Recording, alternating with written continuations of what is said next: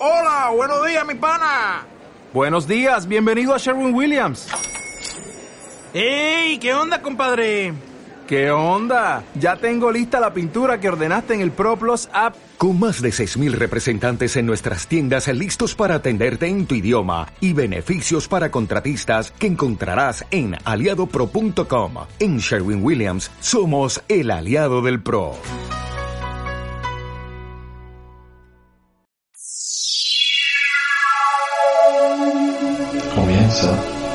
Una mirada a lo desconocido.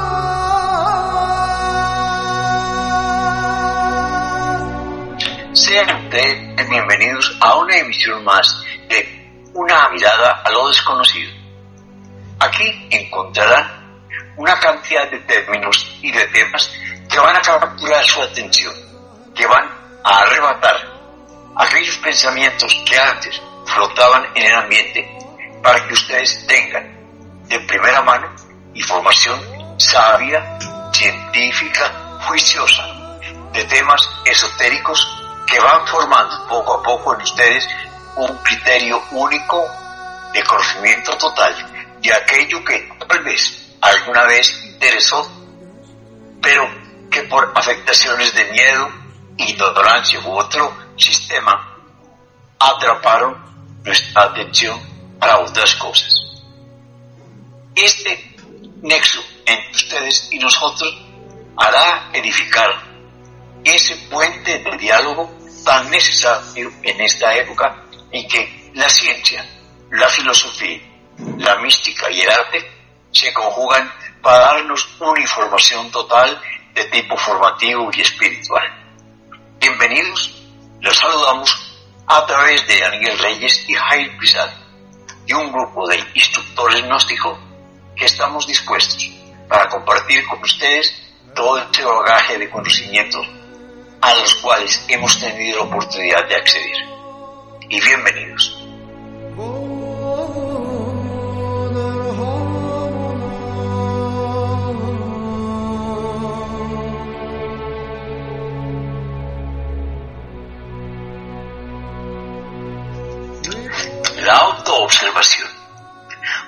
Observar y observarse a sí mismo son dos cosas completamente diferentes.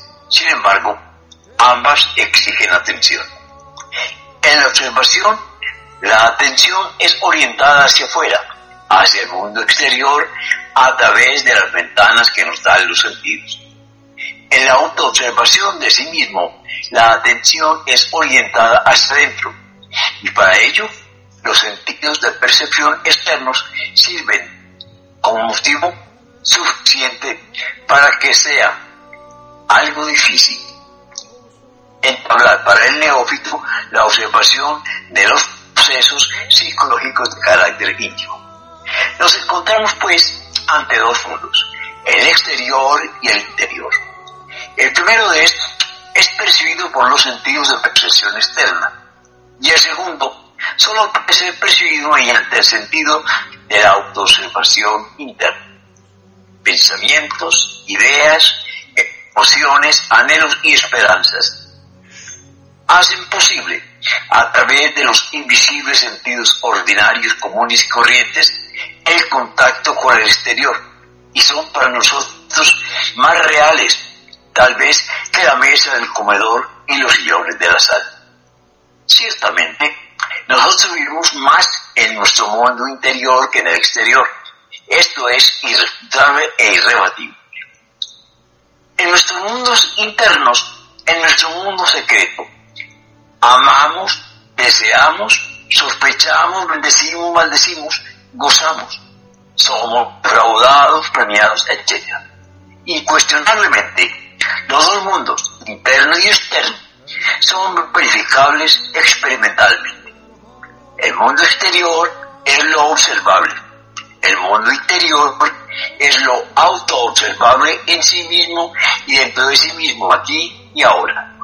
Del mismo modo que a uno le es indispensable aprender a caminar en el mundo exterior para no caer en el precipicio, no exteriorizarse en las banquetas o en la calle para poder seleccionar amistades y no asociarse con perversos, no tragar veneno u otras cosas dañinas, así también, mediante el trabajo psicológico sobre sí mismo, aprendemos a caminar en el mundo interior, lo cual es explorable mediante la autoobservación.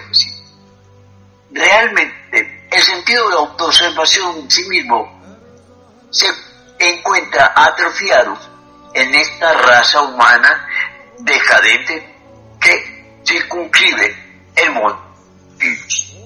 A medida que nosotros perseveramos en la autoobservación de sí mismos, el sentido de la autoobservación íntima se va desarrollando progresivamente. Conocer y observar son diferentes.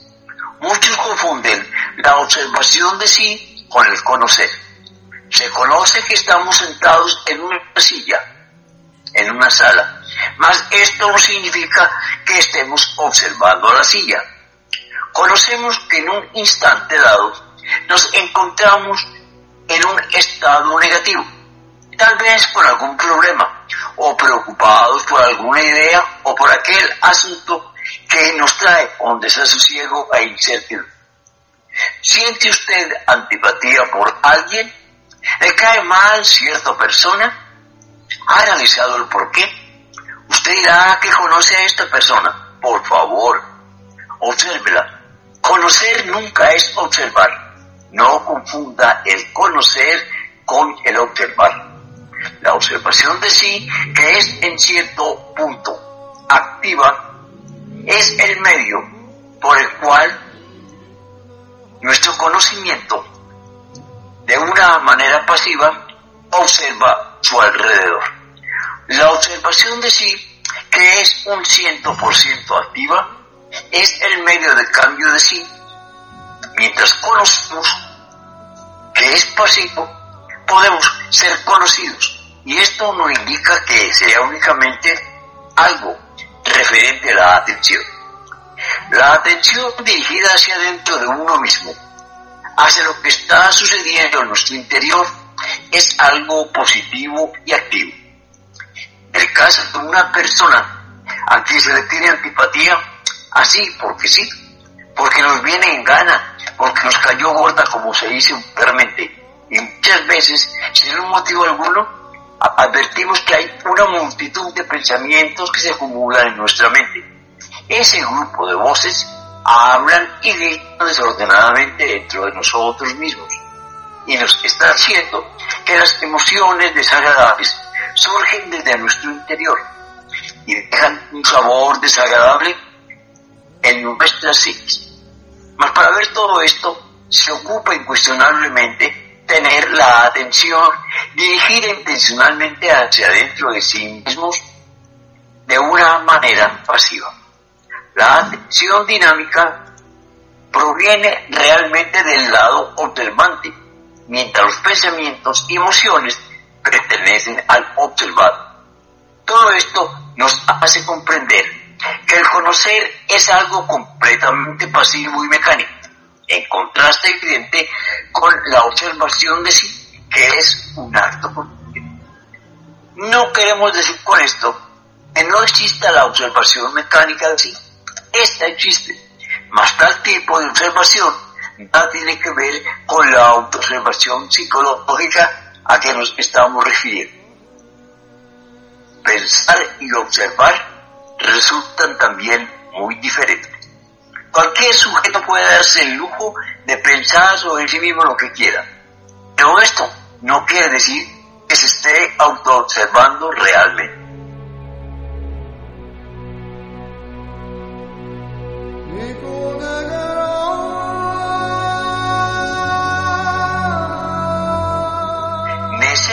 Necesitamos ver a los distintos yo en acción, descubrirlos en nuestra psiquis, comprender que dentro de cada uno de ellos existe un personaje de nuestra propia conciencia. Arrepentirnos de haberlos creado es una forma de expresión. Entonces exclamaremos, ¿pero qué está haciendo este agregado? ¿Qué está diciendo? ¿Qué es lo que quiere? ¿Por qué me atormenta con su lujuria, con su ira, etcétera? Entonces veremos dentro de sí mismos todo ese tren de pensamientos, emociones, deseos, mentiras elaboradas, discursos, morbosidades, etc. Del trabajo sobre sí mismo no, no existe nada despreciable. Cualquier pensamiento, por insignificante que sea, merece ser observado. Cualquier emoción negativa, reacción etcétera, debe ser observada. En la interrelación existe el autodescubrimiento y la autorrevelación. Quien renuncia a la convivencia con sus semejantes, renuncia también al autodescubrimiento de sí. Cualquier incidente de la vida, por insignificante que parezca, indudablemente tiene por causa un actor íntimo en nosotros. Exacto, un agregado psíquico, un yo. El autodescubrimiento es posible cuando nos encontramos en ese estado de alerta percepción y alerta novedad. Yo descubierto infraganti debe ser observado cuidadosamente en nuestro cerebro, en nuestro corazón y en el sexo. Un yo no cualquiera de lujuria podría manifestarse en el corazón como amor, en el cerebro como un ideal, mas al poner atención en el sexo sentiríamos cierta excitación morbosa e inconfundible. Si uno de verdad y muy sinceramente comienza a observarse internamente, resulta dividiéndose en dos, observador y observado. ¿Y de qué manera podría esto alguien autoobservarse si no divide adecuadamente previamente su atención en observador y observado?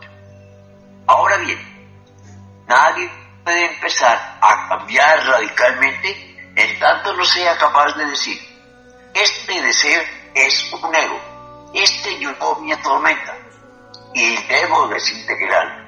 Este sentimiento que en mi corazón es algo intruso que necesito reducir a polvareda cósmica aquí y ahora. Cuando nos autoobservamos y no hacemos lo que tal o cual ego quiere, es claro que empezamos a dejar de ser poco a poco máquinas. En todo debe haber un comienzo. Empezar por observar nuestra conducta en cualquier hora de cualquier día de nuestra vida. Esto es un buen comienzo. Observar esas reacciones mecánicas ante estos pequeños detalles de alcoba, de hogar, comedor, calle, etc., nos dan la rectoría de lo que uno hace, siente y piensa. Y esto es ciertamente lo más indicado para empezar a autoconocer. Ante todo, necesitamos comprender que somos personas parte máquinas, simples marionetas controladas por agentes secretos, por yoes ocultos. Evidenciar, experimentar y comprender es fundamental. Solo así es posible trabajar conscientemente para lograr un cambio radical. No sería posible eliminar lo que no conocemos. El hecho concreto y definitivo de que el trabajo íntimo empieza con la atención concentrada en una observación plena de sí, es motivo más que suficiente para demostrar que esto exige un esfuerzo personal particular, entero, de cada uno de nosotros. Quien no vive siempre en estado de alerta novedad y alerta percepción, pensando que está pensando se identifica fácilmente con cualquier pensamiento negativo. Estos yoes negativos y pendencieros se apoderan fácilmente de nuestros rollos mentales, almacenados en nuestro centro intelectual y originan secuencialmente corrientes mentales nocivas y perjudiciales. Jamás debemos olvidar que todo yo negativo se autoengaña y engaña. En conclusión, nos miente. El yo negativo de los celos engaña a los seres que se adoran y destruye la dicha a la cual ambos ansían. El yo negativo apela a nuestras experiencias personales, apela también a los recuerdos, a nuestros mejores anhelos, a nuestra parte sincera e interior, mediante una rigurosa selección de todo lo que ocurre. Presenta así una falsa luz, algo que nos fascina y entonces viene el fracaso. Sin embargo, cuando uno destruye y descubre también con ello un yo en acción, cuando ha aprendido a vivir en un estado de alerta percepción, tal engaño no es posible concretarse. Dentro de cada uno de nosotros existen muchos miles de vidas diferentes, individuos, sujetos distintos, gentes que riñen y se pelean entre sí por la supremacía y que no temen al orden y a la abundancia alguna. Creemos tener una sola voluntad, cuando en realidad somos muchos y muchas las voluntades diferentes. Cada ego tiene la suya propia. Resulta interesante observar la recurrencia diaria, esa reflexión de palabras y acontecimientos para cada persona. Ocupamos conocer nuestro día y también la relación consigo misma. Hay cierto día ordinario para que cada persona experimente directamente todos los sucesos insólito con resultados inusitados. ¿Cuál es su estado psicológico de levantarse? ¿Sabe cuál es el estado de ánimo durante el desayuno? ¿Está usted impaciente con su esposa, con sus hijos? ¿Por qué estuvo impaciente? ¿Qué es lo que siempre le trastorna? La comprensión viene con la autoobservación y el bajo, intenso desconocimiento interior apela a la íntima recordación de sí mismo. Cuando uno mismo se da el choque del recuerdo de sí, produce realmente un cambio milagroso de este trabajo interno, de modo que las células reciben un alimento diferente. La observación de sí mismo permite que penetre un rayo de luz en nuestro interior.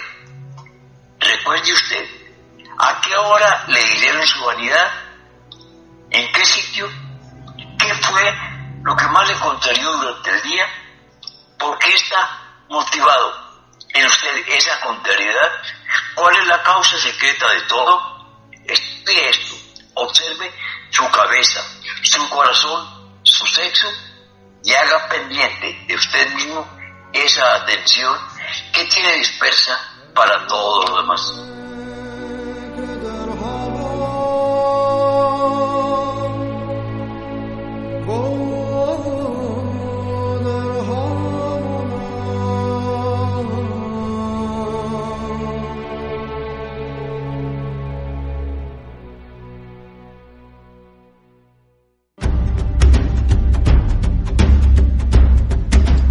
Programa Sinergia. Bebamos el sumum de la sabiduría con el verbo de la nueva era de Acuario. A través de entrevistas, cátedras, comentarios y reflexiones de contenido altamente gnóstico basado en las enseñanzas del venerable maestro Samael Umbeor. Contaremos con la participación de invitados especiales y misioneros gnósticos. Programa Sinergia todos los viernes a las 9 de la noche por la página de internet radioageacac.com. Nos vemos el próximo viernes a las 9 de la noche.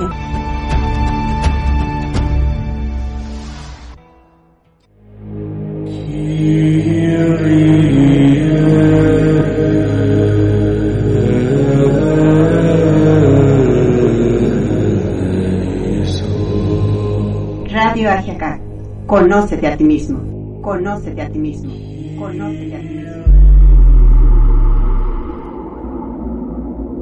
Conócete a ti mismo. A ti mismo.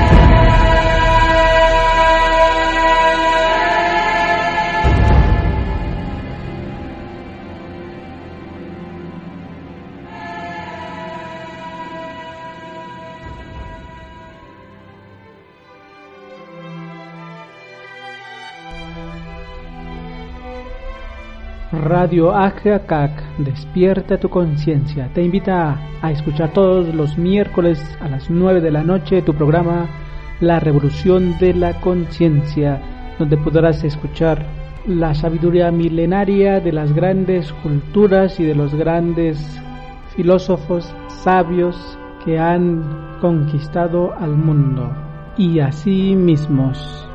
Ponte en contacto con nosotros en el 466-121-5067. Únete a nuestro grupo.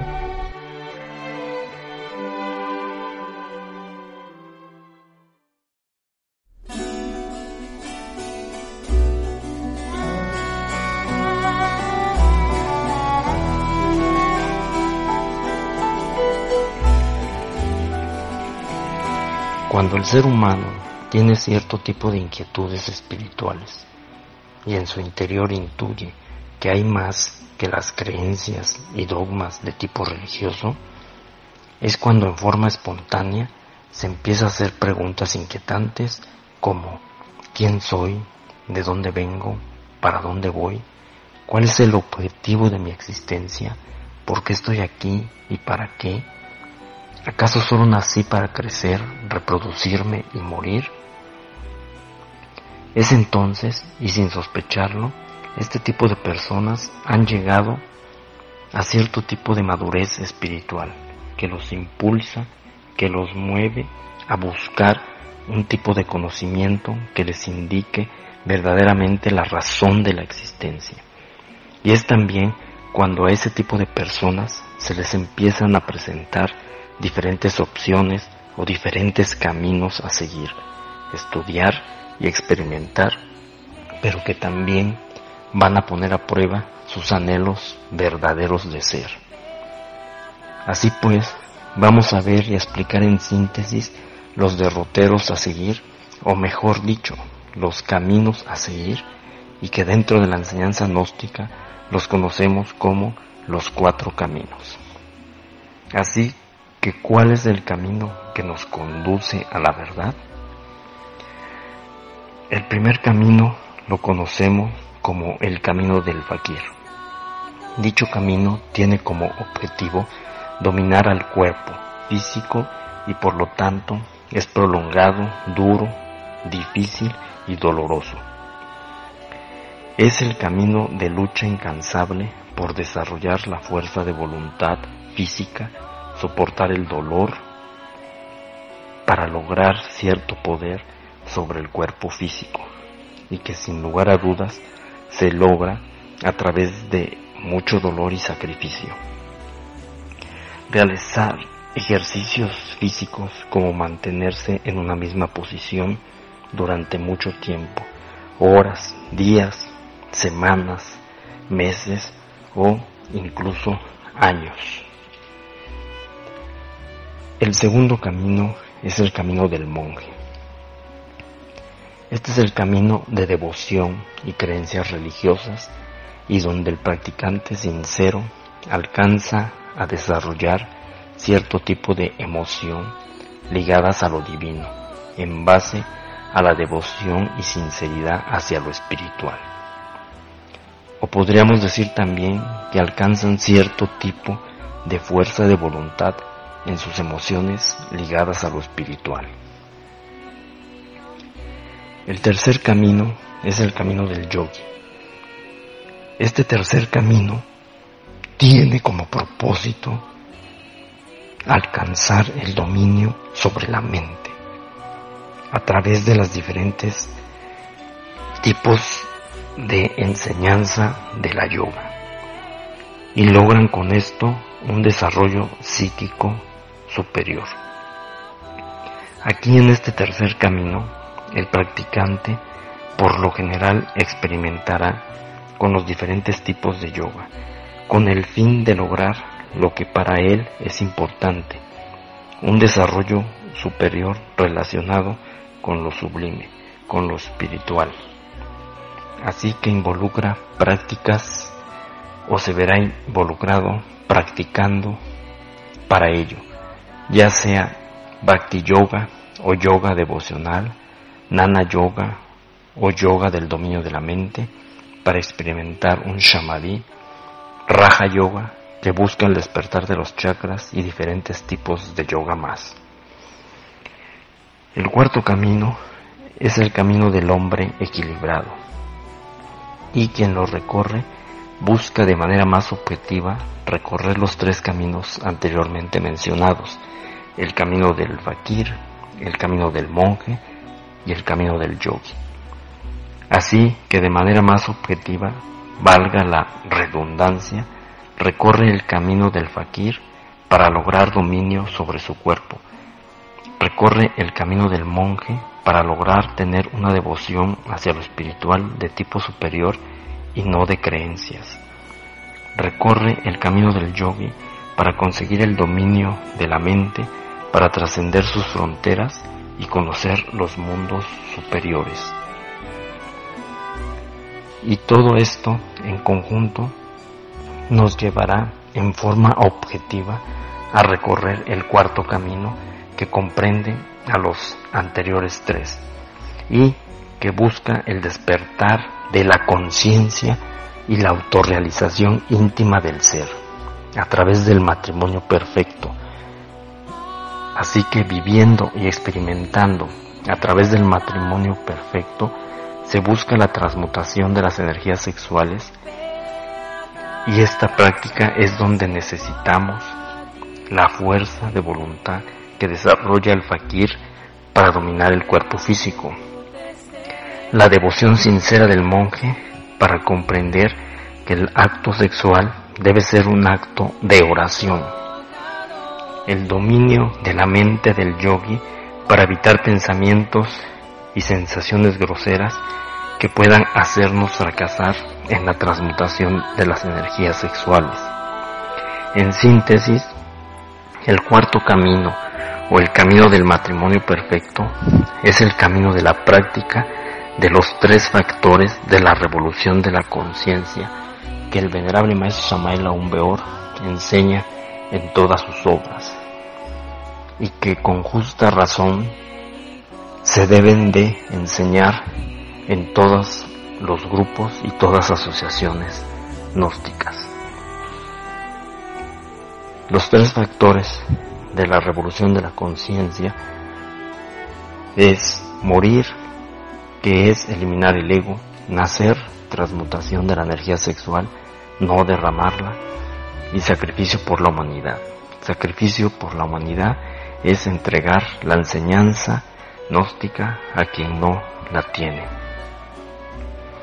Así pues que podemos darnos cuenta que el cuarto camino es el estrecho y angosto sendero que menciona el Maestro Jesús cuando dijo, ancha es la puerta y espacioso el sendero que conduce a la perdición, y en verdad os digo que muchos son los que entran por él.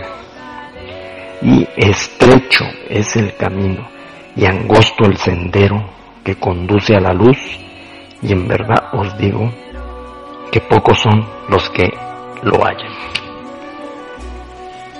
Así que, en síntesis, nos podemos dar cuenta que ese cuarto camino, pues es el camino del matrimonio perfecto, es el camino del hombre equilibrado y es el camino angosto que conduce a la luz, como lo menciona el Maestro Jesús.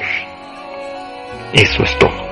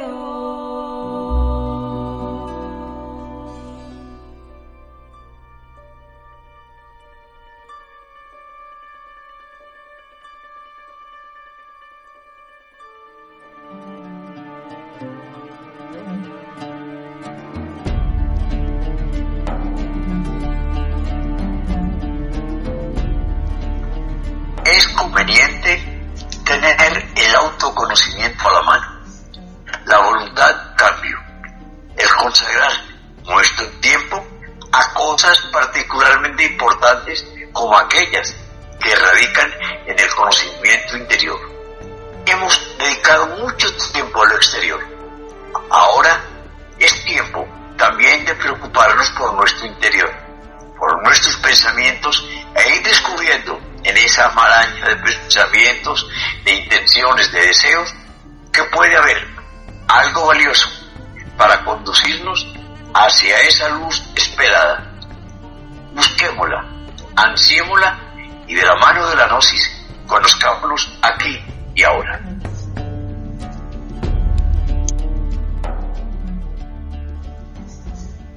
Amigos, queremos invitarles aquí a través de Radio Ajiacac, estén pendientes de las transmisiones de Una mirada a lo desconocido, programa que un grupo de inquietos instructores gnósticos prepara permanentemente pensando en ustedes, porque para Ajiacac la valiosa participación de cada uno es el aporte más grande para lograr el cambio interior de todos queremos hacer nuestra invitación para que estén en sintonía de todo el cúmulo de programas de diferente orden y conocimiento que a través de Radio acá tenemos para ustedes.